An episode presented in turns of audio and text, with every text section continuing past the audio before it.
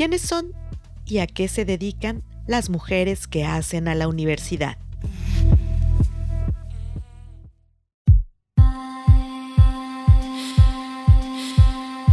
Soy la doctora Rebeca Alicia Menchaca García. Soy responsable, eh, coordinadora del Orquidario, que pertenece al Centro de Investigaciones Tropicales de la Universidad Veracruzana.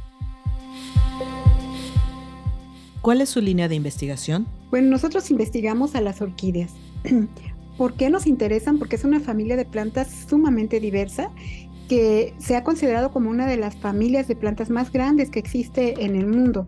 Aproximadamente se cuenta con 30.000 especies, con una gran variedad de flores, aromas, colores y demás. En México se cuenta más o menos con 1.500 especies y para Veracruz cerca de 400 o 450. Dentro de las orquídeas tenemos a la vainilla, que es también para nosotros algo muy importante de nuestra línea de investigación. ¿Por qué es importante? Es importante el estudio de las orquídeas porque muchas de ellas están en peligro de extinción, precisamente por la belleza de sus colores, de sus formas, pues han sido grandemente depredadas del campo, sin tener alguna alternativa para su propagación. Es importante entonces estudiarlas para dar alternativas de su conservación. Y en el caso de la vainilla, bueno, también para dar alternativas para su cultivo, para proponer variedades que sean resistentes a la sequía o al, cambio climático y para dar respuesta a lo que los productores pues están solicitando de nosotros los investigadores.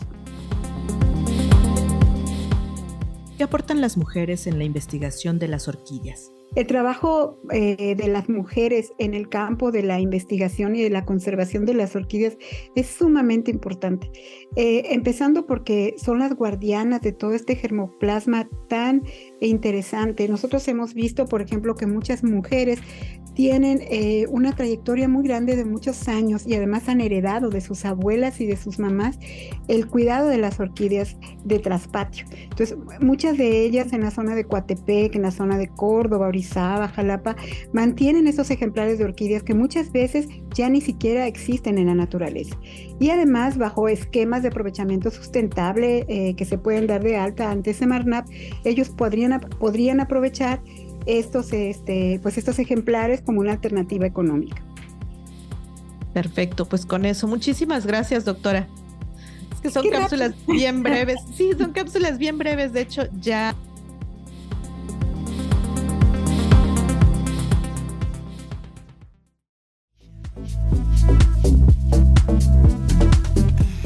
Las mujeres que hacen a la universidad es una serie de Radio Universidad Veracruzana a cargo de Brisa Gómez.